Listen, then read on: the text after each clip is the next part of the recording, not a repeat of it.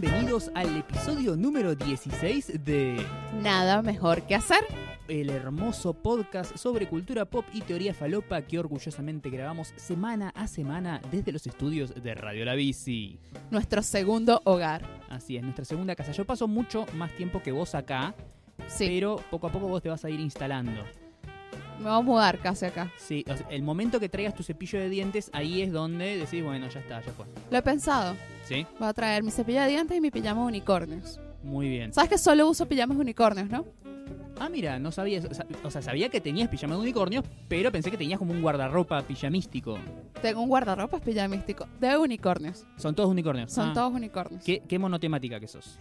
Me encanta. Cuando, cuando me gusta algo, eso. Y estoy decorando mi nueva casa con solo cosas de Star Wars. Ah, mira qué copado.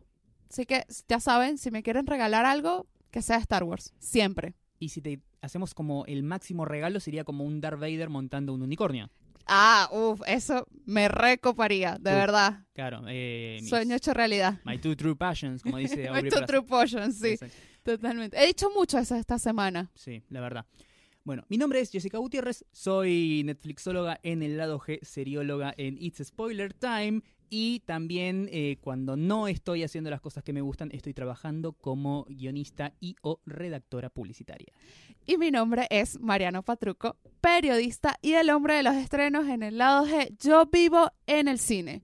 Tú, tú me mandas un mensaje a las 10 de la mañana, ¿dónde está? Estoy viendo una película. En Sí. el cine, en una privada. Qué pibe, ¿eh? Nu- nu- nunca puedo hacer nada a la mañana. No, nu- nunca puedo hacer nada a la mañana. Tiene que fumarse esos dramas iraníes de mierda. Horrible. Y dormir con críticos.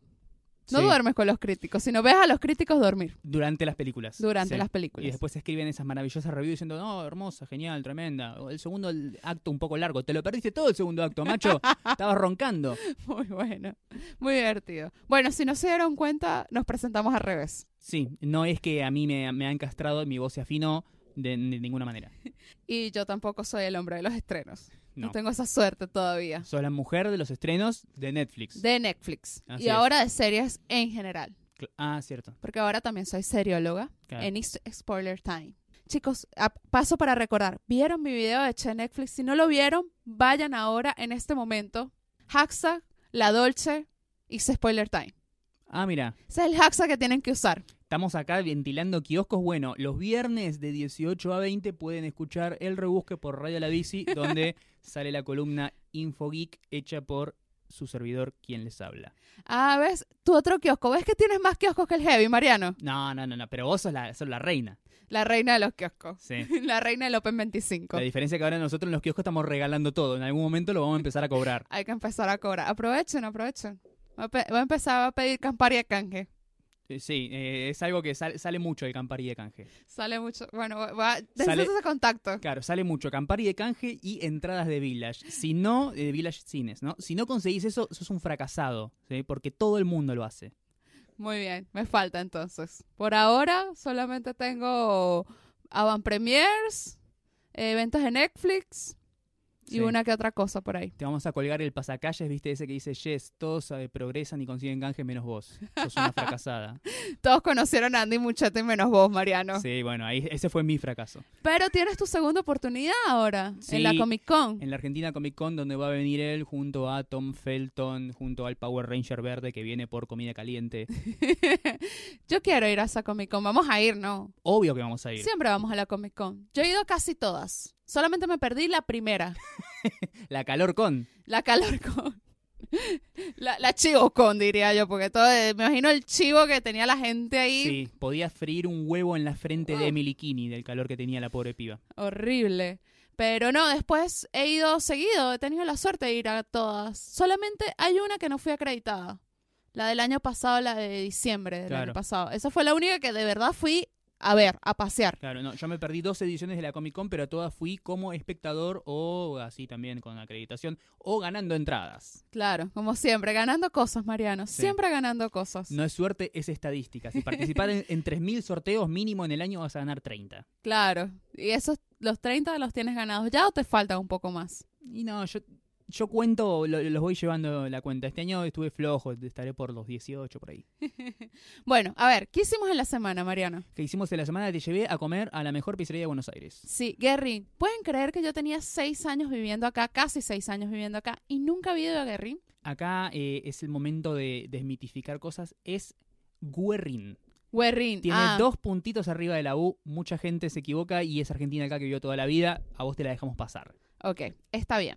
Yo viví mucho tiempo cerca de la calle Corrientes. Vivía a una cuadra de Banchero. No, Luciano Banchero. Claro, Banchero la pizzería. Que hay varias. Hay dos bancheros sobre corrientes y hay otra en la boca.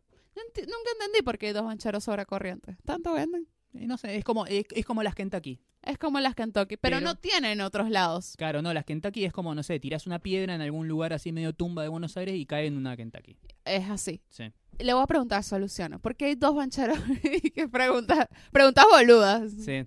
Tal vez ni sabe, pero bueno. Capaz que es una guerra, ¿viste? Unos son los bancheros fundadores y otros son gente de la primer banchero que se quedaron eh, afuera y vamos a hacer nuestra propia banchero. Puede ser, es posible. Bueno, yo vivía cerca de ahí y probé, bueno, probé Banchero, Kentucky, eh, Los Inmortales, fui también al cuartito, a las cuartetas, pero nunca fui a Guerrín.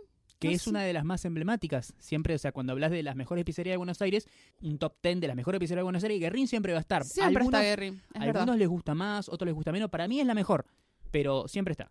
Bueno, puedo decir que sí es la mejor en mozzarella. Sí, En Fugaceta me parece mejor el cuartito. sí. Pero ¿viste lo que son las porciones de musa de Guerrín? Uf. Son asesinas. No, no, eso está de foto. O sea, foto instagramiable, o sea, la porción Food porn. Food porn directamente. Muy buena, de verdad. Muchas gracias, Mariano, por llevarme. Bien. Por Ah, primera vez te llevo a conocer algo gastronómico. Siempre es al revés. Sí, siempre al revés te llevo yo. Tengo, tengo unos cuantos pendientes todavía. Pero bueno, muchas gracias, de verdad. Y después hicimos algo súper copado, un plan de demencia de, de sábado en la noche. Sí, básicamente primero fuimos a comer ahí y después teníamos que hacer como cuatro horas de tiempo. Un montón. de Fuimos a comer tiempo. helado. Fuimos a comer helado. Que ahí te llevé una heladería que no conocías también. Así es. Recorrimos librerías. Recorrimos librería. Boludeamos un montón, como nunca en la vida. Mariano se compró su libro favorito, El de Nati Jota. el de Nati Jota. Así es, vos te compraste el de Martín Tetas. no. Literal, hay un economista en Argentina. Para la gente de otros países, hay un economista en Argentina que se llama Martín Tetas. No lo puedo tomar en serio. No. O sea, el chabón va a dar una charla en Harvard, que tampoco lo va a hacer nunca porque no es un tipo muy serio. Y dice, hola, ¿qué tal? Mi nombre es Martín Tetas. I am Martin Boobs. Martin Books. Junto a, Mar- a Marquito Chupapija. Exacto. Y después de eso, ¿qué es lo que hicimos que teníamos que esperar tanto tiempo tan tarde en la noche? Fuimos a ver Fight Club El En club el de la cine. pelea. en el cine, chicos. Yo siento, se me hizo realidad un sueño. Vos no la habías visto cuando estrenó, ¿no? No, estrenó en el año 99. Yo tenía nueve años. Yo tenía siete. Imposible, o sea, que me llevaron a ver esa película. O sea, a los nueve años yo estaba viendo Tarzán en el cine, no sé. Es la, es la película que nuestra generación adora, pero nadie vio en el cine. Nadie vio en el cine. Pero me gusta tanto la película que hasta me leí el libro de Chuck Palahniuk. Así es. Me eh, encanta. Esa es una deuda pendiente mía, pero leí el cómic del Club de la Pelea 2. Está bastante bien. Está bastante bien. Bueno, nuestra review sobre ver el Club de la Pelea en el cine a casi 18 años de su estreno, porque ya casi van a ser 20 años. Wow. En dos años son 20 años de haber estrenado esa película. Lo vamos a ver un poquito más adelante dentro de nuestra sección Cultura Pop. Pero, mientras tanto, ¿de qué podemos hablar eh, que sea relevante para la gente? Bueno, esta semana, aparte, fui a ver también una obra de teatro, que Sí. también la voy a comentar más adelante. En las recomendaciones. en las recomendaciones. Así que otra cosa interesante por ahí para anotar. Bueno, vamos a entrar directamente a la historia falopa, si te parece. Por favor. Esta semana, bueno, desde hace un par de semanas, varias personas que sigo en el microclima tuitero han estado haciendo una prueba. ¿Qué prueba? Ellos dicen que poner el celular en modo avión en la noche, o sea, mientras duermes, te hace dormir mejor. Porque no te llegan los mensajes. Porque no suena. Son unos vivos bárbaros. Aparte, yo tengo mi teléfono siempre en silencio. Mi Yo teléfono nunca suena, jamás. Una, cuest- una de las cosas por las cuales nunca suena, primero porque recibo muchas notificaciones. Ah. Perdón, la Oh. popular. Pero me obstina, o sea, a veces estoy conversando con alguien, estoy teniendo una conversación larga y llega un momento que ya el, el ti, ti, ti, como que me fastidia. Sí. Cada vez que subo una foto de Instagram y empiezan a llover los likes. Los como, likes, "Ay, sí. no, oh, sí. No, no. Pero no, siempre lo tengo en silencio. Primero por eso y segundo porque una vez eh, me robaron y yo salvé mi teléfono. Una de las razones por las cuales salvé mi teléfono fue porque no tenía sonido. Ah, mira. Porque yo tenía, voy a contar un toque la, la anécdota de robo. Ahí me estaban robando y yo tenía dos teléfonos. Tenía el teléfono de la agencia que me daba para poder subir las fotos y tuitear y el Instagram de las cuentas. Y tenía mi teléfono personal que era un iPhone. El teléfono de la agencia se lo entregué a, lo- a los chorros o a los choros en venezolano. Y el otro, el iPhone, me lo guardé en mis partes. En mis partes íntimas, ahí me lo guardé. Sí. Y yo me fui, ellos me, en ese momento me dicen, bueno, anda para atrás. Yo estaba dentro de un Carrefour, dentro de un supermercado. Me dice, anda para atrás, anda para atrás. Y yo me volteo y camino para atrás. Y yo digo, si el teléfono me suena en este momento, se pudre todo. Sí. Y si el teléfono está en vibrador y empieza a llegar mensajes, bueno, la cosa se pone interesante. hubiese tenido otro tipo de experiencia. Pero bueno, no, no lo sé. El teléfono obviamente estaba en silencio, ¿no? Pero yo dije, wow, si yo hubiese tenido el teléfono con volumen y no sé, alguien me llama en ese momento, o sea, me hubiesen quitado el otro teléfono también. Entonces, nada, tengo la costumbre de siempre tener el teléfono en silencio. Pensé que ibas a decir. en vibrador, ¿qué? No, no, pensé que ibas a decir siempre tener el teléfono en la cuca, digamos. No, no, no, no. La concha, Sí. Mariano. Bueno, perdón. Concha, concha, concha. Cuca, cuca, cuca. No, no somos pro- un programa pornográfico. No, para nada. No. Pero entonces, tener Bueno. el teléfono en modo avión te ayuda a dormir mejor. ¿Por qué? O sea, tiene que ver con el hecho de que no hay sonido y ni vibración ni nada. No, tiene que ver con el hecho que el teléfono emite unos eh, vibraciones, no, como Ondas, ondas. rayos. ondas, sí, ondas sería, que hacen que la calidad de tu sueño desmejore. Ah, mira. Yo, yo duermo. A veces duermo bien. eh, y duermo con el teléfono al lado de la almohada, literal. Dicen que eso es malo porque las ondas te afectan tu cerebro. Ah, mira, me suena. Igual no. Me suena como una. Necesitaría como un estudio científico, no un montón de tuiteros que lo digan. Porque me suena como, viste, los conspiranoicos que decían, no, llamar te da cáncer, ¿viste? Ah, llamar sí. por teléfono te da cáncer. Bueno, cuando yo me acuerdo cuando salieron los teléfonos celulares a principios de los 2000, viste que salía como, primero eran gigantes, ¿no? Sí, Y en ese tiempo había como un cosito, un clic que te ponías en la correa, sí. o sea, o en el cinturón. Te lo ponías ahí y te ponías como el teléfono al lado de tus partes. Sí. Entonces todo el mundo andaba con el teléfono así y hubo un momento que decían, no, no te puedes poner el teléfono ahí porque te va a dar cáncer de ovario. No lo sé, o sea, como que Claro. yo, yo me quedaba como, ni idea, ¿será verdad? ¿Será mentira?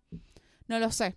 O sea, pero bueno, nada, estaban todos los tuiteros con eso, sí, lo puse en modo avión y dormí súper mejor, no sé qué. Claro. Después También- le sacó el modo avión y le llegaron 35 mensajes de su abuela diciendo, por favor, ayúdame, neces- llama una ambulancia, es urgente. Pero si lo tienes en silencio como yo, tampoco te despiertas. No. O sea, me da igual, realmente. Eh, puede ser verdad, puede ser verdad. Es incomprobable hasta que no haya un estudio científico lo de que las ondas del celular te afectan el sueño. Pero sí es verdad que cuando el teléfono no suena ni vibra ni nada, duermes mucho mejor. Bueno, yo lo hice, dije, bueno, voy a ponerlo en modo avión. Cuestión que no sé si dormí bien, porque yo también tengo días que duermo bien y días que duermo mal, depende muchas cosas. Sos como yo. Sí, por lo menos ahora en el departamento que estoy ahora tengo que poner sí o sí el aire acondicionado, porque me entra mucha luz. Entonces, el poner el aire acondicionado es la única forma que hace que me cubra completa la cabeza y no me entre la luz a tempranas horas de la mañana. Si tengo calor, me saco la, la, la cobija Sí. y me entra la luz y me despierto. Sí dormí mejor, lo hice dos días seguidos nada más, dormí bien esos dos días, pero todavía no confío mucho en la teoría, realmente. No sé si también puede ser efecto placebo. También, sí. Autoconvencimiento. Autoconvencimiento, sí, hoy voy a dormir mejor porque lo puse en modo avión, entonces duermes bien. Claro, porque dentro del sueño, recordemos, eh, entran en juego muchos procesos psicológicos de cómo estuvo tu día, de las tensiones, del estrés, de bla, bla, bla. Muchísimas fases. Sí. Así que a mí, por ejemplo, hay muchas veces que me cuesta mucho entrar a la fase del REM, Sí, llamado REM, nada que ver con la banda indie. No, me cuesta mucho llegar a, o sea, a eso. Entonces, hay días veces que duermo, pero no sentí que dormí. Entonces, depende muchísimo de eso. Y hay días que duermo menos horas y me levanto fantástica. Duermo cinco horas y ¡fum! Fantástica. Sí, a mí me pasa eso con las siestitas, ponerle de siestita de colectivo, ¿viste? En el, en el, en el bondi, en el bus, que estás ahí y cabeceas un ratito, 10, 15 minutos, después te despertás, pero fresco Yo- como una lechuga. Yo no puedo dormir en el bondi. O sea, nunca he podido. Me, estoy como, no. Puedo estar muy cansada e ir en un auto y no, no puedo. No puedo dormirme. Mirá Los vos. admiro, te admiro, Mariano, Sí, por sí. hacer eso. Es algo difícil, una, una habilidad que fui entrenando con el tiempo. Sí, yo creo que es una habilidad entrenada. Bueno, esa es mi teoría. Hagan la prueba de ver si, si le funciona el teléfono en modo avión para dormir mejor y me cuentan. Así es. Y esperemos que durante esa noche no les aparezca ninguna emergencia que necesiten de ustedes porque no, no va a poder ser. Bueno, con el modo avión queda activada la alarma. A mí lo único que me interesa es que la alarma suene, porque si no me quedo redormida. Sí. Yo quiero hablar de otra cosa, algo que está como muy en- de moda últimamente, es la época de la posverdad, de los fake news, de alguien que dice algo y ese algo se instala y de golpe se convierte en verdad, aunque no sea verdad. Claro, entre más veces lo diga, más cierto es. Exacto. Es, es esa teoría. Pero también tiene que ver con un poco con... La gente está medio predispuesta a creer en eso, a pesar de que tal vez desconfíe de que sea verdad, y por más que vos le tengas toda la evidencia del mundo necesaria como para desbancar esa, esa teoría, esa noticia o eso que alguien te está diciendo, esa posverdad, el tipo ya en su cabeza está seteado, que eso es, eso es real y no importa que baje Dios y le diga, mira, estás equivocado. No va a cambiar su parecer.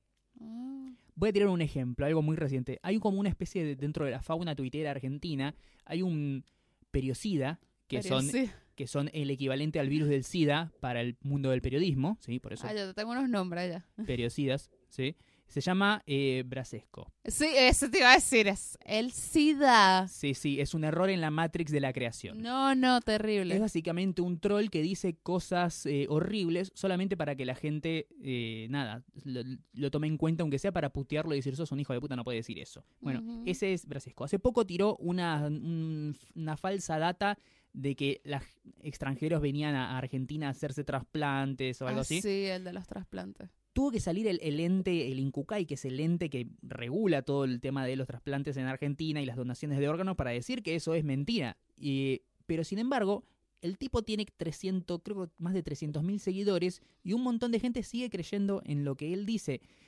Y esa es la teoría que tiró. Hoy cualquier persona puede decir cualquier cosa que sea verdad en la mente de un montón de personas. Sí, pasa. Pasa muchísimo. Sí. O sea, Qué triste, ¿no? si salieron 16 personas a denunciar que Kevin Spacey abusaba de ellos. Entre más gente lo diga, no sabemos si es verdad o no, si abusó de ellos o no. Se convierte en verdad. Otro caso también emblemático que es genial durante la- las elecciones a- en Estados Unidos, Trump versus Hillary, el famoso Mm. Pizzagate. Ah, sí. Se filtran los mails privados de uno de los colaboradores, uno de los hombres del, del staff de Hillary, y al- alguien en, en Reddit o en 4chan, viste esos los famosos conspiracy theories, Sí. subieron como que dentro de los mails había mensajes en código que decían que dentro de una pizzería en Washington eh, era como una fachada para eh, explotación sexual infantil. La gente lo empezó a creer. sí. Empezaban a llegar cartas de amenaza y llamadas cientos de miles a mm, todas las pizzerías que hubiera en, en Washington. Después de golpe era como, no, esta es la que es verdad. Y un tipo fue armado con un rifle de, de- de- un Mm. rifle de asalto, entró a los tiros a la pizzería y diciéndole a los, a los dueños, a los, la gente que trabajaba en el local, diciéndole, muéstrenme el sótano donde tienen a los chicos, eh, ustedes manga de pedófilos. Y nada que ver. O sea, ¿cómo puede alguien tirar cualquier verdura en internet y alguien, cualquier boludo, creerlo como si fuera verdad? Porque la gente cree todo lo que lee en internet. Es así. La gente boluda, pero me, me cuesta creer que la gente sea tan boluda. Sí. En Estados Unidos. En Estados Unidos es una sociedad que de verdad no tiene nada mejor que hacer. Definitivamente. Eh, ¡Cachín! o sea, se preocupa por unas cosas que uno dice, ok, basta, o sea, no, no tienen otra cosa que hacer. Y hablas, o sea, sin ofender a, a los yankees, pero tú hablas con un yankee y te das cuenta como que les falta como, como no tienen problemas reales. Sí, o sea, White people problems. es, y hablas con un yankee es como white people problem, o sea, totalmente esos son sus Preocupaciones. sus preocupaciones, sus intereses, o sea, no va más allá de nada, es como, sí, yo sí, yo quiero irme de fiesta, beber, o sea, y todo es así, o sea, es, es ver a los de a Jersey Shore. Sí, Tú hablar con un yankee de veintipico años es hablar con uno de Jersey Shore, literalmente. O sea, Sí. porque no, no, no les importa, no les interesa. y Por eso pasa lo que pasa en las elecciones y gana Trump. Claro. Y me sorprende eso, el nivel de, de- de cabeza quemada que hay tanto en Argentina como en, en- en Estados Unidos, en cualquier lugar del mundo, que cualquiera puede decir cualquier cosa y va a haber una legión de idiotas que lo van a creer. Y eso puede llevar a la gente a pensar, a decir o hasta a hacer cosas horribles. Es generar ma es generar matrices de, de opinión. Sí, exacto. Definitivamente, me parece que todo esto es como... Capaz que toda esta era de la posverdad que tenemos ahora le terminamos encontrando algún provecho, termina siendo como la purga de la inteligencia humana, Los, boludos van a terminar muriéndose todos. Bueno, no sé, el juego de ojalá. la ballena. El juego de la ballena. El juego de la ballena azul, ojalá, ojalá. Pero bueno, mientras tanto, nosotros seguimos sufriendo las consecuencias. Es así. Bueno, muy buenas, muy buenas las teorías de esta semana. Sí. Me gustaron mucho. ¿Ustedes creen en cualquier idiotez que alguien tire en internet ciegamente? Compártenlo. Sí. Díganos, coméntenos. Y así leemos los mensajes acá. Y también si probaron el modo avión. Eh, sí, por favor. Bueno, no vamos a seguir hablando de aviones, pero sí de verdades. Creo que The Fight Clock se puede relacionar un poco con la posverdad. Algo así. Hay como dentro de lo que es la viralización del Fight Club, hay, hay mucho de cómo se maneja hoy en día la, la las, posverdad. las masas, Sí. el manejo de masas. Bueno, vamos a hablar un poco del Club de la Pelea. Eh, estamos violando la regla número uno y la regla número dos. Estamos hablando, sí, estamos hablando ya de una vez. Bueno, el Club de la Pelea se estrenó en 1999, dirigida por el director favorito de, de Mariano, ¿puede ser? Uno de los directores favoritos míos que es David Fincher. Increíble, El tipo que nunca te va a hacer una comedia romántica. jamás. Aunque estaría buena una comedia romántica por David Fincher. Sí, para mí es una película que no, he- no ha envejecido nada, No. Y si envejeció, tal vez un poco, lo hizo con una dignidad increíble. lo hizo increíblemente. O sea, Fight Club está protagonizado por Brad Pitt y Edward Norton en su mejor momento. Sí. Mi era el momento de gloria. Yo estoy enamorada de Edward Norton. Para mí, yo tengo fantasías sexuales con Edward Norton directamente. No con Brad Pitt, con Edward Norton. Ese hombre me encanta. Y bueno, y está Elena Bonham Carter también. Sí. en- no era como, para mí no era la mejor etapa de su carrera. Estaba como en ascenso. Sí, pero igual es, es un, un gran papel, uno de los eh, papeles de ella que más me gusta, una de sus mejores interpretaciones. Sí, sí, es uno de los mejores, pero no era como el momento de, de gloria de sí, ella tam- obvio, obvio. tampoco. A ella le faltaba un golpe de oro. Sí, le faltaba un poquito que para mí, ¿en qué momento eh, Elena Bonham Carter crees que ¿Despega? despe- despega? Mm, Antes de hacer Harry Potter, ¿puede ser? sí, poco sí, antes. sí, sí, sí. Harry Potter es como que el- ella ya estaba sentada, eh, ya tenía la corona, ahí se sienta en el trono, digamos. Sí. Cuando ella, cuando ella la, me acuerdo el día que la, que la confirmaron para el cast de Harry Potter para ser Bellatrix, yo ese día fue, no, o sea, era perfecta, era así, Sí. ella es Bellatrix, perfecta, para Sí, ti, sí. Elena Carter. No, no había, no había otra persona que hiciera ese personaje. También está Jared Leto, También, Jared Leto, pero Jared Leto cuando no era nadie. sí, con una participación pequeña. Y otro que me había olvidado que estaba en la película, a pesar de que es un personaje bastante, entre comillas, central, está a lo largo de toda la película, es eh, Meatloaf, el cantante de rock, Sí. que hace de, de Bob, ¿no? El gordo. El gordo, sí. El gordo, el de las tetas. Sí. Sí, sí. No, increíble. De verdad que a mí me encantó verla. O sea, en el cine fue una experiencia maravillosa. Si tienen la oportunidad de verla así, vale muchísimo la pena. Y sí, también quiero recomendar, si pueden leerse el libro de Fight Club, es un libro que no te puedes despegar. Desde la pri- el primer párrafo con el arma en la boca, o sea, te lo narra, está narrado perfectamente. Sí, me encanta Chupa la Nuez. Sentís el gusto del metal. Lo sentís así, tú dices, sí, quiero seguir leyendo. Me encanta, me encanta Sí. el libro, eh, el Club de la Pelea. El libro, muy, muy bueno. Y lo que hace Fincher a llevarlo a la pantalla es espectacular. Sí, verlo en, pantalla grande puedes captar detalles, cositas que tal vez se escapan de verla en la tele. Es una película que yo siempre que la vi la veía en canales de, de películas, ¿viste? Y no me percataba, tal vez porque mis televisores, viste, los viejos televisores de tubo no tenían como la gran definición de pantalla, eh, que a lo largo del principio de la película, en el primer acto, hay destellos, hay flashes de Tyler Durden, el personaje de Brad Pitt. Si no vieron el Club de la Pelea, no les voy a contar qué onda con ese personaje, pero al principio aparece así como parpadeas y te lo perdés, ¿viste? Pero aparece, así como pip, Sí, pip, sí. pip en la pantalla. Aparece, yo sí la había visto, yo la vi en Netflix hace, hace como un año y pico, la vi en Netflix de vuelta y sí, sí, sí lo había, sí lo había pillado Bien. a Tyler Durden. No les vamos a contar, si no han visto el club de la pelea, vean la que hacen con su vida. Salgan del topper, gente. Sí, salgan del frasco de mayonesa. Hashtag salí del topper. A usar ese hashtag ahora. Que sería como algo salir del closet, pero de la cultura pop. Sí, exacto. Bueno, eh, esta semana también fueron los Latin Grammy, Así es, finalmente. También conocido como los ex premios. Ex premio. Ay, es que, bueno, yo de verdad, o sea, nunca he visto los Grammy con ganas de tomármelo en serio. No, yo tampoco. Pero dale, hijo de puta. yo los estaba re esperando y justo los pude ver el jueves.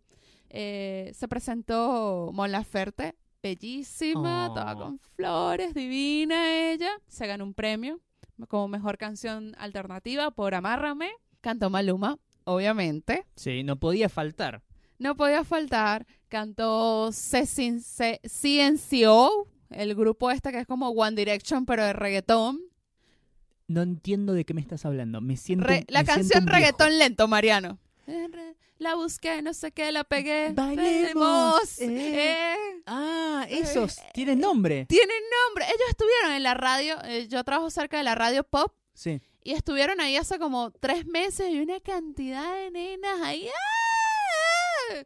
Y yo, ¿quién mierda está ahí? Me pongo, busco en internet. CNCO. Y yo, ¿y estos quiénes son? Claro. Cuando ve, ah, son los de reggaetón lento. El productor, adivina quién es.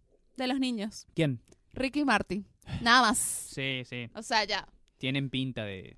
Sí, esos pibes. De paso, uno es casi. O sea, la mezcla. La idea es que uno es casi puertorriqueño, el otro es colombiano, no sé qué. O sea, son todos de un país. Lati o sea, son latinos, naci o sea, son de padres latinos nacidos en Estados Unidos. Esa es la idea. ¿Y tienen otro tema además de reggaetón lento? No tengo idea. Ah. no soy tan millennial, María. Porque, a ver, yo me imagino, si sale reggaetón lento, ¿sí? Debe ser un tema del CD que tienen. Pero si de tu CD solamente rescatas un tema, que es el que suena en todos lados, y fíjate que tal vez seas un artista de mierda. Claro. Bueno, le dieron un premio, el premio Trayectoria, que el año pasado se le habían dado a Mark Anthony. No sé si todos se acuerdan que estaba Mark Sí. Anthony, Jennifer López y todo el mundo. ¡Bésense, por favor! También conocido como el que siempre hace de narcotraficante en las películas. Divino. Bueno, este año le dieron ese mismo premio a Alejandro Sanz. Que yo no ¿Vivo? lo soporto. ¿Sigue vivo? Ese hombre está vivo. Lo que pasa es que no canta reggaetón. Por eso no sabemos de él. Yo creo que los Grammy Latinos son el momento en el que es como el día de apreciación de Alejandro Sanz, en el sentido de que es el único momento en el que Alejandro Sanz en el año se debe sentir bien como, ah, viste, valgo la pena en este mundo. Porque a esta altura, alguien en el planeta, no, no las fans, ¿sí? Porque ustedes ya tienen el cerebro quemado, perdón, pero alguien en el mundo, una persona normal, ¿sigue escuchando música de Alejandro Sanz? Sí, sí existe. O sea, era como el alma al aire, eh, ¿cómo era la otra? Corazón partido. Corazón partido. Ay, cómo la odio esa canción. y después estaba la otra de... Son partidos. Sí, y después estaba la otra que era como que intentaba hacer música copada, pero no puede hacer música copada un hombre que se ve como un remisero, ¿sí? Que era esa que decía, Está diciendo que Alejandro Sanz es remisero. Alejandro Sanz parece un Qué remisero. insulto para los remiseros. Sí. Y un hombre así, o sea, físicamente él, o sea, tiene una imposibilidad genética que le permite hacer música que esté copada. Hizo el no. fit con Shakira y después ese tema de mierda de Ajá. no es lo mismo. No es lo mismo series. Ay, no, Ay, Dios, qué ganas de, de meterme un cartucho de dinamita en el Ay, orto y explotar. Mira, hay cantantes que yo odio. Sí, O sea, que he odiado toda mi vida. O sea, cantantes latinos que odio. O sea, que no soporto. Porque hay otros que tal vez no son mis favoritos, pero los pones y yo, ah, a mí sí, me parece talentoso. Uno es Alejandro Sanz. sí. Después está Enrique Iglesias. No lo banco. Claro, pero Enrique Iglesias mínimamente es como es Pero ahora-. Pero ahora que se metió a reggaetonero, Sí. lo banco un poco más. Pero más allá de que él es un pelotudo, es un pelotudo con onda, ¿viste? Alejandro Sanz es un tipo que es como, no, chabón, no. Y el tercero te lo dejo para más tarde. Ok. Ok. bueno, y quería hablar también de, de- o destacar también de los Latin Grammy, que se le dieron un premio también especial al que yo creo que es el, el mejor latino del 2017. Andy Tenemos, a- no, tenemos al mejor negro del mundo, que Sí. es Eh, Donald Donald, Glover. Glover. mejor latino del mundo del 2017. Lin Manuel Miranda. Ah, sí, sí, sí, sí. Es más, te diría de- del 2016 también. Sí, de, de toda la vida, que es por siempre. ¿Cuándo- Bueno, no sé, ¿cuándo salió Hamilton? Desde que salió Hamilton 2016. de ahí en Sí, adelante 2010, 2015. hasta que salga de cartel. Bueno, le dieron un premio especial por todo lo que ha hecho por Puerto Rico, Hamilton, no sé qué. O sea, eh, a él no podían esperar 20 años para dárselo, como Alejandro Sanz, por A, ejemplo. lo- a los héroes hay que reconocerlos en vida. Sí, no, y que ya, ya todo lo ha hecho en este momento. O sea, es como, boludo, o sea, ya hiciste todo. O sea, Sí. es para ti esto. Y bueno, estuvo ahí, habló entre medio inglés, español, divino, o sea, dijo mil cosas y decía, decía cada rato Puerto Rico, Puerto Rico, Puerto Rico. O Sí. sea, Él escribió la música de Moana. él escribió la música de Moana también. Sí, está es bien. un genio, es un genio increíble, de verdad. Yo casi que me podría llorar. Lo amo, lo amo mucho a Lin Manuel Miranda. Y bueno, y el otro que se llevó, obviamente, todos los premios, El muerto que revivió. Sí. le- yo lo titularía así, yo le daría ese título, porque para mí ese 48. tipo estaba muerto. El 48 en la quiniela, el muerto que habla. Sí. Luis Fonsi, despacito. Ay, la puta madre. Para mí Luis Fonsi, bueno, ese es el tercero que yo odiaba. Luis Fonsi. Lo odiaba, o sea, era, no puedo, no, no, no podía, no. Yo no me doy por vencido a esas canciones de mierda que tenía. Me parecía un tipo que hacía siempre música de mierda. No era una persona que me caiga mal, como Alejandro No, Sanz, que sí. yo lo veo por la calle y le quiero escupir. ¿sí? Claro. Eh, pero Luis Fonsi es un tipo que me parecía una buena persona, pero hacía una música de mierda. Es una música de mierda. Pasó, mi- mide como 1.40, Como Alejandro Sanz. como Alejandro Sanzi. Claro, que encima Eh. de ser feo, cero cancheros, cero onda y hacer música de mierda, encima es un enano. Es- Encima enano. O sea, yo Sí. no entendía por qué hacía esas canciones. Ay, no. Y bueno, este año el señor revivió y sacó no solamente la mejor canción de 2017. No, Subjetivo igual, subjetivo. No, pero La, la- la más escuchada no siempre es la mejor. Pero es que es eso, o sea, tú puedes hacer una buena canción. Sí. ¿Sabes por qué? Tú dices, bueno, eh, no sé, Adele sacó la canción esta, Hello. Hello, sí, fue la mejor canción, It's ok, me. se llevó su premio, todo bien. No, pero este tipo sacó la mejor canción y la más escuchada, la más reproducida de todas las plataformas por siempre y para siempre, o sea, le rompió todos los récords a, a todo, o sea, Sí. despacito. O sea, despacito ha sido versionada en todos los idiomas. O sea, yo no puedo creerlo. O sea, no, no lo puedo creer. Primero que para mí es una canción sobre sexo anal. Sí, sí, sí. Había leído un thread en Twitter que decían eso y sí, definitivamente. Es una canción sobre sexo anal. O sea, yo la primera vez que escuché Despacito, me cagué de risa. Yo estaba cagada de la risa escuchando la canción. Sí, Obviamente después la quise escuchar 15 veces más. Obvio. Porque la puta canción está tan bien hecha, o sea, está tan bien producida, armada, que está totalmente diseñada para que sea un hit. Debe ser algo de esas cosas, viste, que se- después se utilizan como arma, viste, Eh, en el ejército. De ¿viste? tortura, sí, sí. Claro, no, en el ejército. Po- Pongamos el parlante gigante y hagamos que los alemanes escuchen despacito, ¿viste? Y no pueden parar de bailar y los matamos. Y los mataba. Qué horrible esa tortura, por Dios. Pero bueno, nada, eh, se llevó obviamente mejor canción del año y bueno, finalmente cerró Luis Fonsi. Que bueno, aquí está Luis Fonsi, que va a cerrar despacito con una, con una versión súper especial. Salió con Bomba Estéreo, los colombianos, que la tipa me parece que cantó horrible, horrible, horrible. No sé por qué. Desconozco. En mi vida escuché Bomba No, Estéreo. ah, son muy buenos. Si un día vi- yo los vi gratis acá, de hecho. Son muy buenos. Eh, después con Víctor Manuel, que cantó Despacito versión salsa. Y si- y dos veces sonó despacito en los Grammys. No, sonó como cuatro La veces. concha, de mi madre. Y Menos mal que después- no lo vi. Y después para cerrar, Despacito con Diplo. ¡Ay, basta, basta! Basta de Diplo. A ver, está todo bien con Diplo en despacito. todos lados. Sí, pero el tema es que siempre en una fiesta la escuchás 25 veces. En un cumpleaños lo escuchás 37 veces. En los Grammy lo escuchás 7 veces. Como, paren un poco. No digo que no la pasen, pásenla porque es la canción del año, sí, todo el mundo está hablando de eso, todo el mundo la escucha, es una canción que te puede gustar o no, pero es imposible de, de no darte cuenta que tiene un ritmo que es matador, pero no la sobreexploten tanto. La Es canción. como el despacito en la música es los nenes de Stranger Things a la industria de la televisión. Sí. Es que es así, así, la explotaron de una forma, era como, y toda la noche era despacito, eh, Luis Fonsi, aquí está Luis Fonsi hablando, o sea, basta gente, o sea, Sí. deténganse Todo el mundo hablando de una canción que habla sobre sexo anal. sobre sexo anal. Sí, me, sorprendió, me sorprendió. Y no hay que, no hay que, no, no- no hay que ahondar demasiado, ¿viste? Porque entre firmar las paredes de tu laberinto Tú- y te quiero lechear los intestinos, Sí, no hay mucha diferencia. Totalmente. Pero es que la gente no le da bola a lo que dicen las canciones. Y no, la- nadie lee. Por eso Bad Bunny ¿Qué? es tan famoso. Sí, sí. Y va a tocar gratis en Venezuela. Va a tocar gratis en Venezuela. Mira Sí, vos, hay tantas una- cosas que Venezuela está necesitando en este momento. Sí, No creo que Bad Bunny sea una de ellas. Mm, Sí, hay un alcalde de un municipio, Valencia, que dijo qué copado es Bad Bunny. Y es tan copado. O sea, el alcalde le tuiteó a Freddy Guevara, que es un dirigente político de la, de la, de la oposición, le tuiteó una canción de Bad Bunny. Por Dios. Twitter, así le puso.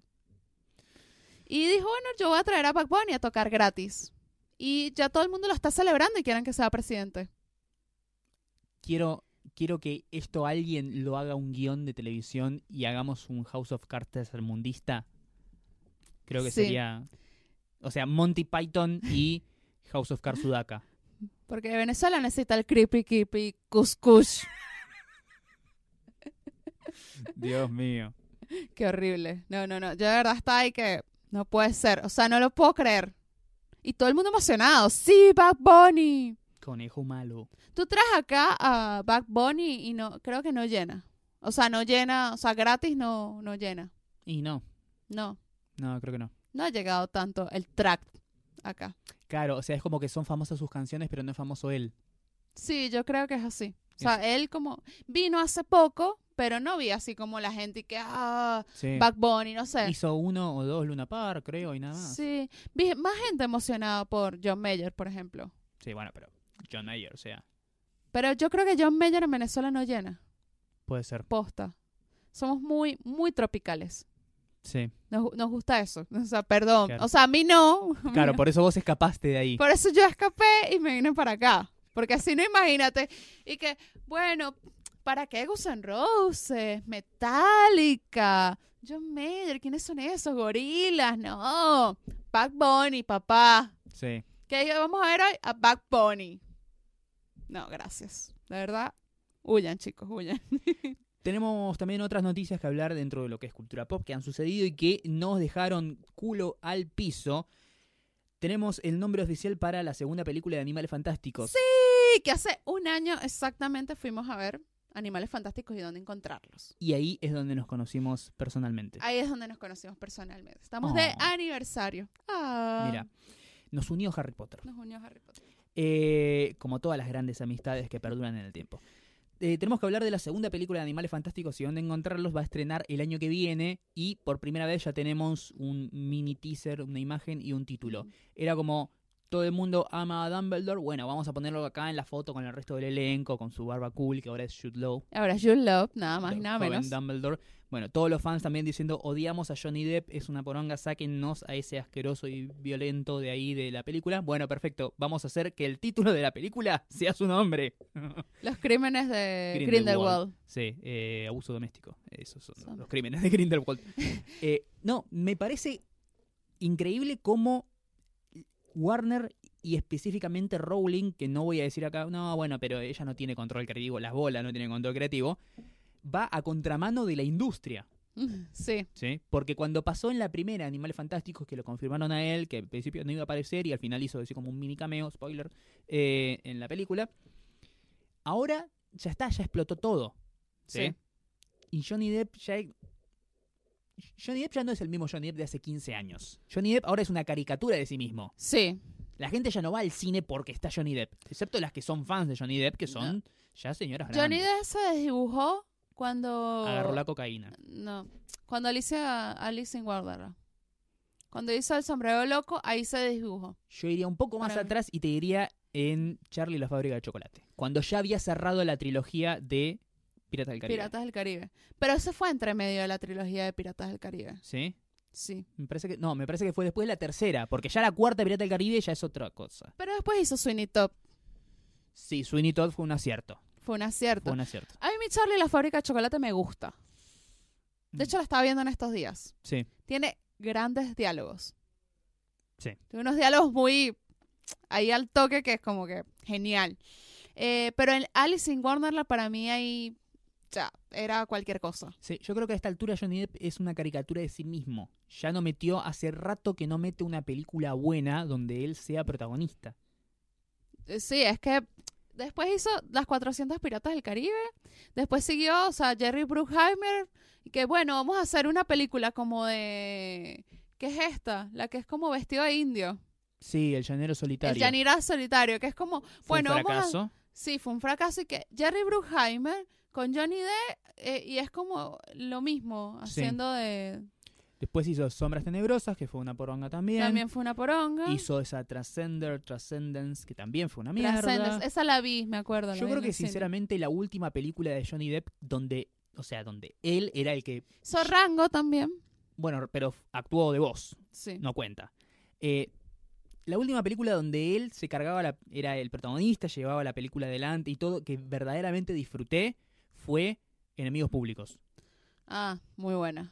Creo que esa fue la última. La última, sí. Y estamos hablando de una película que ya tiene, creo que 6, 7 años, 8 Sí. años, no sé, más o menos por ahí.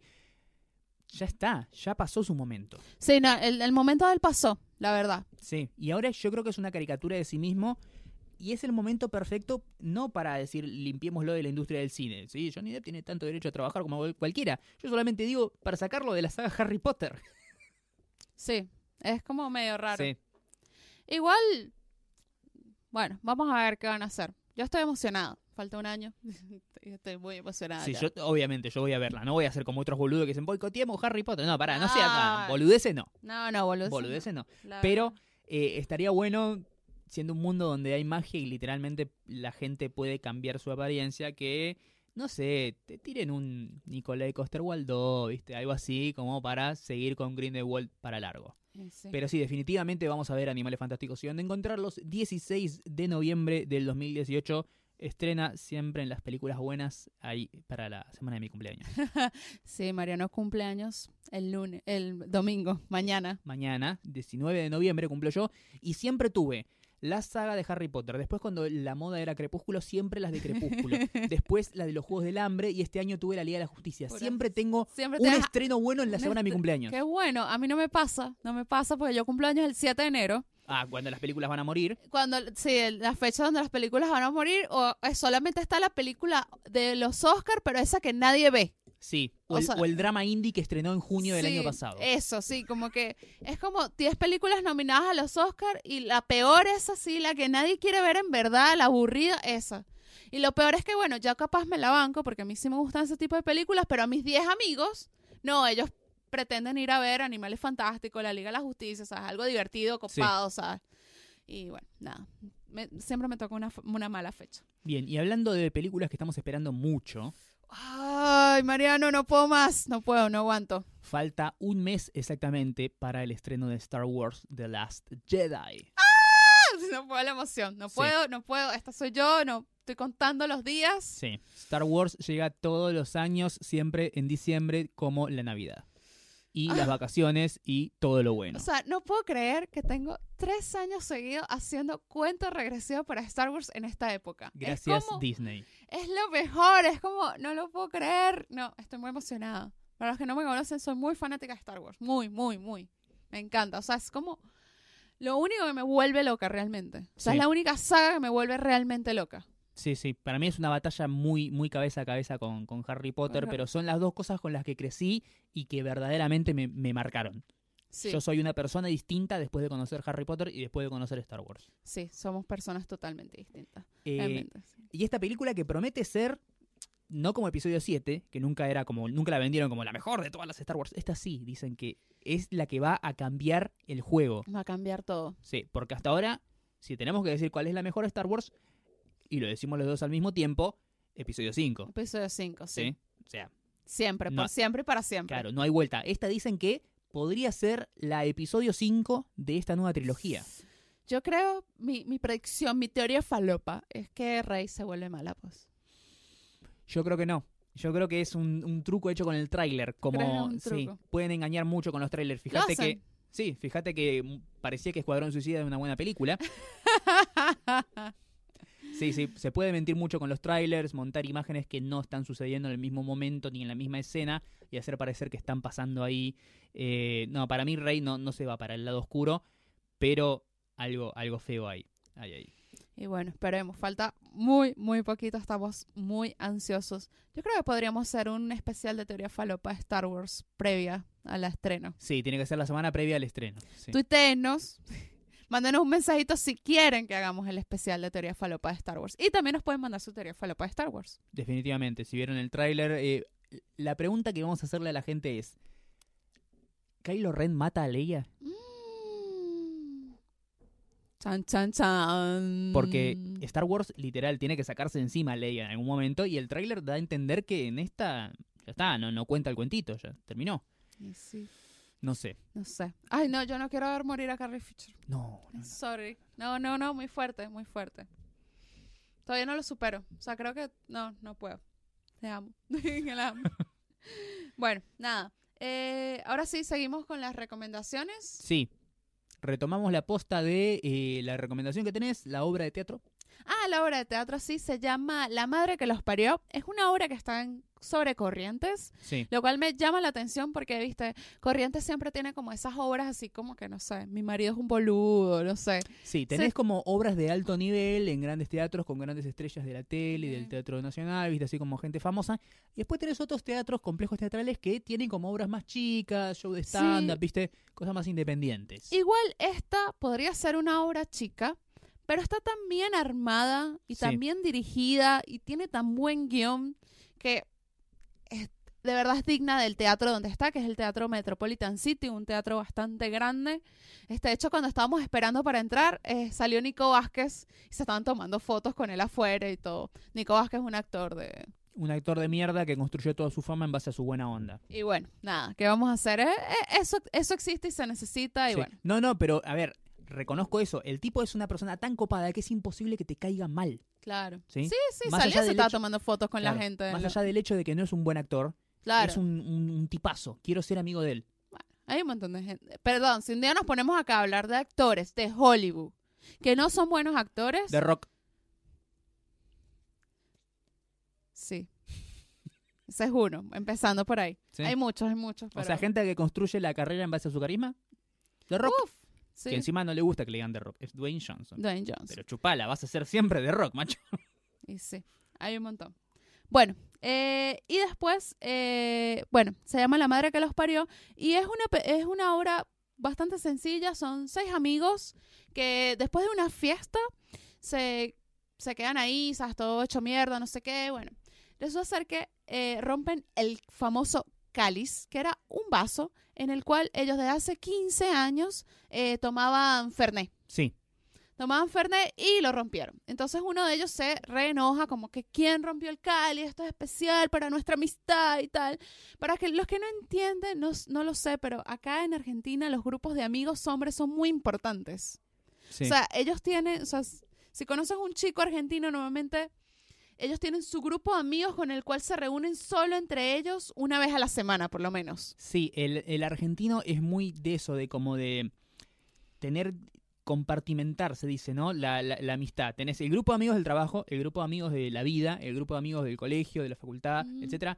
Pero es como que nunca confluyen todos en el mismo lugar. Si nunca están todos en el mismo lugar. Y sí. los amigos de la vida, los que son más antiguos, los que llevan más años de amistad, esos son especiales y siempre los reservas aparte. Sí, y ahí no vas, no llevas ni a tu novia. No, es verdad. Nunca, jamás la llevas. Nadie lleva ni que, ay, bueno, yo te acompaño. No, no, yo voy con los pibes, listo, chao. Sí, siempre las amistades acá en Argentina son como compartimientos estancos. Nunca se tratan de, nunca se juntan. La excepción es tal vez una fiesta, un cumpleaños, algo así, que no puedes hacer 77 salidas para Claro. distintos grupos.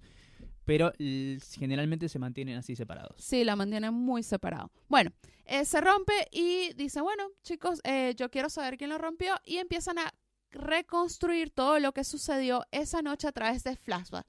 Y ellos mismos interpretan a los personajes de los flashbacks, se ponen pelucas, hacen de cordobés y está muy bueno. De verdad que los chicos son muy buenos actores.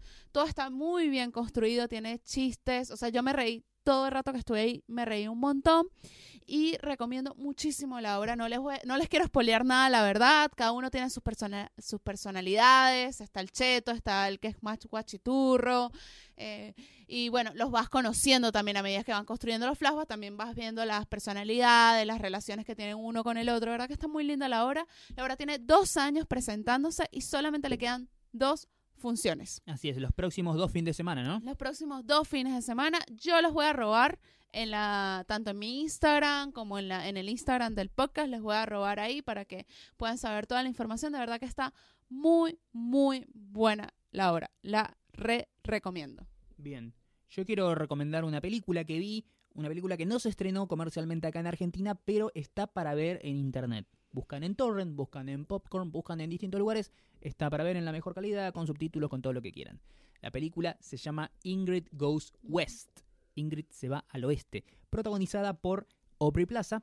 Y también están Elizabeth Olsen, eh, O'Shea Jackson Jr., el hijo de Ice Cube, que hace de Ice Cube en Straight Outta Compton. Sí, Y además está Pom Clementif, que hizo de Mantis en Guardians of the Galaxy Volumen 2. sí. Y Wyatt Russell, el hijo de Kurt Russell. El, El- el que no mató a Disney. exacto. Él es, eh, ¿te acordás Black Mirror, temporada 3, episodio Sí, 2? sí. El del juego de realidad virtual. Sí, Él, el rubio. es rubio, sí. Bueno, Quería decir algo a Aubrey Plaza. sí, Esa mujer pudo haber sido act- actriz porno. sí, Esa mujer tiene demasiada cara de perra. O sea, ella nació con cara de perra. sí. Cara de, cara de, de perra seductora y también de, de perra loca. Perra loca, De sí. perra de que te peleas y te prende fuego el auto. Yo tengo que esforzarme para poner esa cara. Sí, pero ella lo tiene natural. Natural. Increíble. Su Siem- personaje en Parks and Recreation era la razón por la que yo vi la serie. bueno, seguimos con la recomendación. Ingrid Goes West es la historia del personaje de Aubrey Plaza que se llama Ingrid, que es... ¿Alguna vez te pasó, esto seguro que te pasó, que alguien, como que vos le das like a un par de fotos en Instagram o esas personas te, te, like- te likean todo en Instagram y creen como que son tus amigas y te conocen? Sí, Y uf, no, nada que ver. me pasa un montón. Hay gente que piensa que yo no tengo problemas. Sí, O sea, hay gente que me dice, es que tú siempre la estás pasando bien porque pones puras fotos lindas y haciendo cosas copadas. Y yo, bueno, ok, es que yo no voy a poner lo feo. Y ya, ya es un tema que hemos hablado acá también sobre la curaduría de las redes sociales. Bien, esta película trata sobre eso. El personaje de Aubrey, que es Ingrid, es una chica que es obsesiva de las redes sociales. Está todo el tiempo en Instagram mirando fotos de la gente. Es una persona que tiene problemas para socializar con el resto y trata de hacerse amiga de una influencer, que es el personaje de Elizabeth Olsen. Una influencer que conoce ahí en las redes y le encanta a ella, le encanta su estilo de vida, todo, y trata de forzar una amistad con esta chica. Ok. Sin saber ni siquiera, o sea, solamente dejándose llevar por las cosas que publica. Así es, ella la ve que vive en California, viste ahí con todo el sol, viste de OC, etcétera. Bueno, ella se va a vivir a California. Ella come eh, tostadas con palta y mierda en tal lugar. Ella va al lugar y pide lo mismo. Se hace el mismo estilo de pelo, la misma ropa, todo, tratando de, imitarla y acercarse a ella, porque repito, esa es una mujer que no, no puede socializar con la gente, que no tiene amigos y trata de hacerse amiga de esta mina imitándola, metiéndose dentro de su mundo y eso. El tema es que esa mentira, eventualmente que es ella, eventualmente termina teniendo consecuencias catastróficas. Es básicamente una comedia negra y para mí entró en mi top 10 de, de películas del año. Películas del año, la Me tengo que mucho. ver. Me Sabes que me va a gustar esa película. Esa me va a encantar. Sí, sí. Te vas, a, te vas a sentir identificada tal vez con, no con los personajes en sí, pero con las situaciones que atraviesan Sí, los con las situaciones. No, no, porque yo lo entiendo. O sea, lo, lo entiendo porque uno, uno también se hace la película de, de la gente y que, ay, sí, no, ella es toda perfecta. Ella se... Pero hay un montón de cosas que, que pasan atrás. O sea, hay esfuerzo. O sea, sí, te Sí. digo. O sea, ¿cuánt- ¿cuántas selfies no te tomas para que salga la, la selfie perfecta? O Sí. sea, Y además tenés, por ejemplo, un lado la vida de esta influencer, de este personaje de Elizabeth Olsen, que es medio algo armado para la cámara, ¿sí? sí, Ella no es así. Claro, como se por muestra. eso. Eh, y ella es como una, una copia de todo lo que es el, el lifestyle, lo cool, hashtag, filtro, ¿viste? Todo eso que Sí. es lo típico que se ve en Instagram. Y por otro lado tenés a Ingrid, que trata de... Ella no es eso tampoco, pero trata de imitarlo para acercarse a ella. Tenés a la copia y, y citando el club de la pelea, a la otra que es la copia de la copia. Es para mí una película hermosa que todos deberían ver. Está muy, muy buena y trata problemáticas actuales. Tiene drama, tiene muy, buen, eh, muy buena comedia, muchos gags copados y está muy bien escrita. A mí, sinceramente, me gustó bastante y encima está Aubrey Plaza. O sea, ¿qué más querés? Esa no la van a estrenar en cine entonces. No, no creo. Es de estrenó en junio, julio del año Oh. pasado. No, terrible. No. No, de, de- perdón, junio, De- julio de, de- este, este año, año. De este año, perdón. Bueno, yo tengo otra recomendación que Sí. en verdad no he visto, pero la quiero ver. El martes estrenan una serie en ANC, AMC, que se llama Visionaries. Sí, Visionarios. Visionarios. Es como una serie documental, creo yo, porque de verdad no vi nada, solamente leí como la sinopsis de lo que va a tratar. Y es, el productor ejecutivo de, de Walking Dead va a ir en la búsqueda de cómo los cómics han impactado en la política, en la sexualidad y en la cultura pop. Wow, interesante. Es muy, muy interesante. De verdad, el martes a las 21 por ANC estrena esta serie que, bueno, él va a entrevistar gente, va a entrevistar personajes, o sea, actores que han interpretado también para que den sus opiniones. Me parece que está muy bueno y que el tema es totalmente actual. Bien, copado, una serie documental. ¿Sabemos más o menos cuántos capítulos va a tener? No, ni no, idea, ¿no? ni idea. No, no, no encontré más info de, de la serie porque está, la van a estrenar en conjunto con Estados Unidos. Bueno, interesante entonces. La anoto porque me, me llamó la atención el Sí. concepto. Sí, sí, si te gustan, yo creo que es una serie. Si te gustan los cómics y la cultura pop, creo que ya, ya, vendida. Sí, me gustan los cómics y me gusta la historia, no solo la historia de los cómics, sino la historia que se arma alrededor de los Claro, cómics. alrededor y cómo, cómo puede afectar eso a, a la sociedad, impactar, ¿sabes? Yo creo que eh, este año, por ejemplo, he visto muchas niñas cumpleaños que ya no son de Frozen, sino son de Wonder Woman, Sí, por ejemplo. sí, sí. Y me parece súper lindo. O sea, no porque Frozen esté mal, ¿no? No, Eh, nada que ver. Sino porque digo, wow, o sea, qué lindo, ¿sabes? Que Wonder Woman puede ser un role model para una niña de 5 o 6 años. sí. Y además yo creo que es otro tipo de, de búsqueda de diversión. Yo de chico no entendía la diversión de las chicas de, de- los vestidos y pintarse y hacer como que cocinaban. Y eso, yo decía, no entiendo por qué consideran eso divertido. O sea, son tareas hogareñas. ¿Sí? Son como el día a día. A mí me, me parecía divertido los superhéroes y las explosiones y Star Wars y ¡buah! ¿viste? Y ellas tenían lo otro y digo, qué raro, ¿viste? Y ahora ver que hay chicas que buscan ese tipo de diversión es como decir, ah, ¿viste? No estaba tan errado. No estaba tan raro. No, pero tampoco critico a la que No, le obvio. gusta, no sé, la cocinita, No, obvio que no. por ejemplo. Porque también hay eso, bueno. O te gustan los cómics y eres una mujer libre e independiente y las mujeres libres e independientes no cocinan. Y yo Nah. ya va. Yo cocino porque me gusta. Sí, sí. Conozco mujeres que no le gusta cocinar, no, no saben, no, no hay forma. Y yo digo, a mí me encanta, me fascina. Pero odio ordenar. O sea, la limpieza, eso lo odio. O sea, como que no, no me copa. Y hay mujeres que les encanta, que dicen, no, llegué a mi casa y estuve dos horas limpiando y me desestresé. Sí. Y yo, bien por ti. O sea, yo creo que entre gustos y colores hay un montón de cosas. Claro. Así que bueno, nada, la serie estrena el martes, también lo ponemos en las recomendaciones. Igual el martes lo voy a estar recordando por mis redes sociales y a ver si lo recuerdo también por el Instagram del podcast, que es arroba NM NMQH podcast, Así es. Todo Todo, juntito. sin espacios. sin espacios, en Instagram. Lo voy a ver si el, el martes pongo un post para recordarles también para que lo vean y también vamos a ver si lo tuiteamos un poquito ahí, lo comentamos en las redes, a ver qué onda. Ojo, esto no es chivo, no, conozco a nadie de ANC, ni. AMC, ni nada, Todavía. por los momentos. Eh, pero de verdad sí me llama muchísimo la atención ver la, la, esta serie. Bien, me la vendiste, la, la voy a anotar entonces. Buenísimo. Bueno, ah, por último, salió un Carpool Karaoke esta semana de vuelta. Sí, Bueno, debo decir algo de James Corden. ¿Viste el video que sacó con los pibes de Stranger Things bailando? muy bueno. Yo pongo ese video y me pongo feliz. O sea, me da una alegría. Me, me encanta. Bueno, esta semana salió Carpool Karaoke con Pim. para mí, una de las mejores artistas. Sí, la, la tengo medio extraviada a, a Pink. No, no escuché lo último que ha sacado, si es que ha sacado algo Sí, últimamente. Sí, sacó un disco nuevo. Tengo que ponerme al día. Pone- pon- ponte al día. Y sacó un Carpool Karaoke que también está muy, muy linda. Me encantó. Muy li- es, cor- es cortito, me pareció un poco corto. Que debió haber cantado más canciones, pero me gustó. Está lindo, está para ver en YouTube, así que recomendado también. Bien, interesante. Entonces anotamos, tenemos la obra que se llama, La madre que los parió. tenemos para ver Ingrid Goes West, la serie de documental de EMC que se llama Visionaries Sí. y Carpool Karaoke. Carpool Karaoke de Pim. Bien, y así nomás hemos llegado al final de una nueva emisión de Nada Mejor que Hacer. Ya se acabó. No íbamos a grabar tres horas hoy, Mariano. No, eh, grabamos dos horas antes, pero no era del podcast. Es de otra cosa que se viene por ahí. Así es. El video porno de Mariano. No. dos horas de mucho. No sé. Claro. Sí. A menos que sea una cosa así de que va de capítulo, de varios capítulos. Claro, entonces sí. es un porno documental. Claro. Documental de porno. Ya se hizo igual, hay un par en Netflix.